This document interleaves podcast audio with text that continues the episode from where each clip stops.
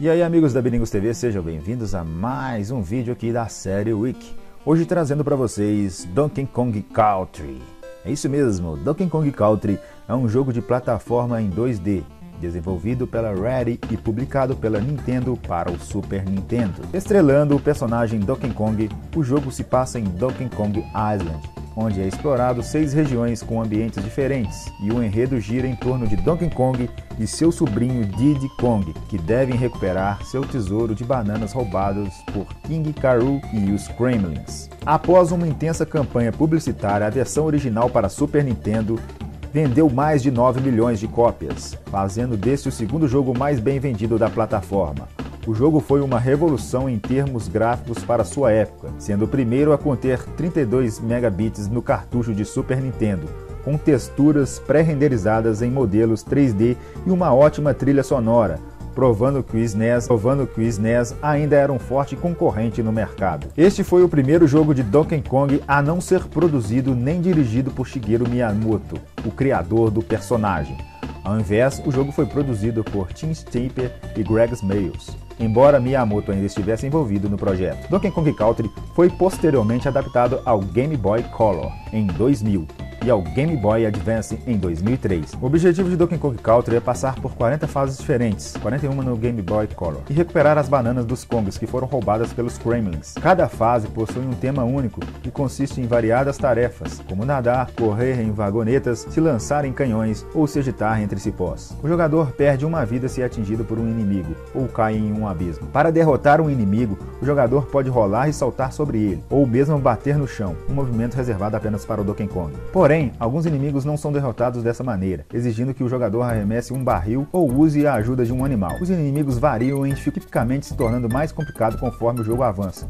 O jogo termina quando o jogador tiver perdido todas as suas vidas. É possível, porém, obter mais vidas colecionando itens distribuídos no decorrer das fases, tais como bananas e as letras KONG, balões de vida extra e moedas animais douradas que abrem caminho a fases de bônus. Há também várias passagens secretas que levam a jogos de bônus, onde o jogador pode ganhar vidas adicionais ou outros itens. O jogador de Donkey Kong Country controla um dos dois personagens, Donkey Kong ou seu sobrinho Diddy. O jogador pode alternar entre os personagens caso ambos estejam na tela. Donkey Kong é o maior dos dois e pode derrotar inimigos mais facilmente. Diddy Kong é mais rápido e ágil, mas em contrapartida não tão poderoso. Nas diversas fases, o jogador obtém assistência de vários animais encontrados dentro de caixas. Esses assistentes incluem Rambi o rinoceronte, Express o avestruz, Enguarde o peixe-espada e o Inky o sapo. E também tem o Skolkas o papagaio. Cada animal é encontrado em uma fase de tema apropriado. Por exemplo, enguarde só pode ser encontrado em fases subaquáticas, enquanto Kiss pode ser visto nas cavernas. Alguns animais também dão acesso aos jogadores a acessar fases de bônus. O jogo pode ser jogado solo ou por dois jogadores. No modo para dois jogadores, há dois modos de jogos: concurso e equipe. No modo concurso, os jogadores alternam entre rodadas para terminar cada fase o mais rápido possível. O objetivo é concluir o maior número de fases em menos tempo. Em equipe, os jogadores jogadores jogam cooperativamente, cada um controlando um personagem. De acordo com o manual de instruções do jogo, este é um bom meio para que o jogador inexperiente jogue ao lado de um jogador ávido. Donkey Kong Country usa uma série de telas de mapa para acompanhar o progresso do jogador. Entre cada fase, o jogador controla o seu personagem na tela de mapa, navegando à próxima fase que deseja jogar. Cada fase no mapa é marcada por um ícone. Fases inacabadas são marcadas por Kremlins, os principais inimigos do jogo,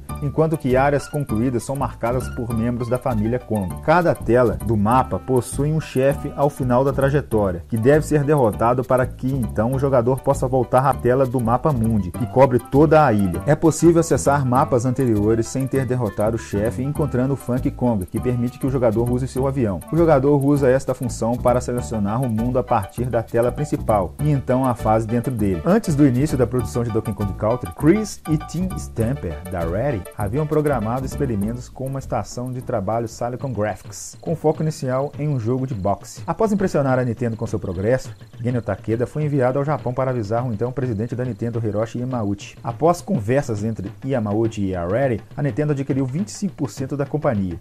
Culminando na produção de um novo título utilizando a tecnologia SGI. Os Stampers demonstram interesse em fazer um novo jogo baseado no personagem Donkey Kong e receberam o consentimento da Nintendo para fazê-lo. O personagem Donkey Kong foi redesenhado com uma aparência distinta e tridimensional, embora ainda com gravata vermelha, introduzida na versão de 1994 para Game Boy de Donkey Kong. O personagem apresentava, o personagem apresentava um novo visual, que passaria a ser o padrão utilizado até hoje no Nintendo GameCube e no Wii e em outras plataformas da Nintendo. Como parte da campanha publicitária da Nintendo, um vídeo VHS de 15 minutos intitulado Donkey Kong Country Exposed foi enviado aos assinantes da Nintendo Power, apresentado pelo comediante Josh Wolf.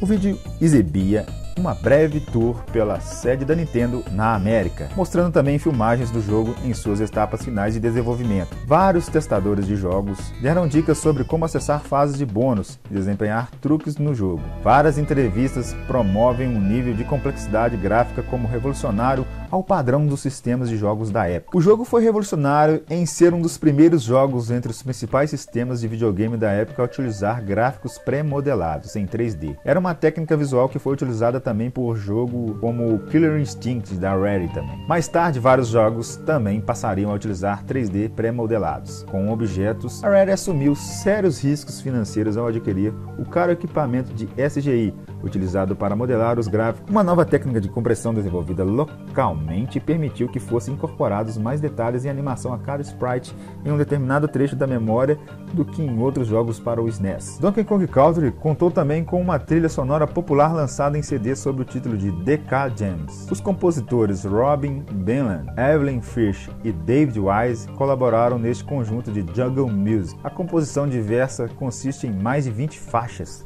A trilha sonora também foi o foco de uma colaboração na Overclocker Remix, intitulada como Kong in Concert, que foi elogiada por Rise. Sensacional essa trilha sonora, para mim uma das melhores de todos os games. Donkey Kong Country teve muito sucesso em seu lançamento, recebendo um clamor crítico e alcançando a marca de 8 milhões de cópias vendidas. Donkey Kong Country teve muito sucesso em seu lançamento, recebendo clamor crítico e alcançando a marca de 8 milhões de cópias vendidas. Mais tarde o jogo foi relançado como um título incluso ao Super Nintendo no Donkey Kong 7. Então é isso, pessoal pessoal, esse foi mais um vídeo da série Wiki, que já trouxe Donkey Kong e agora traz Donkey Kong Country, o jogo. Em breve traremos mais jogos para você aqui. Então se inscreva no canal, deixa o like, compartilha, comenta, a gente troca sempre aquela ideia nos comentários. E é isso aí, a gente se vê na próxima. Muito obrigado pelo seu acesso, valeu, falou!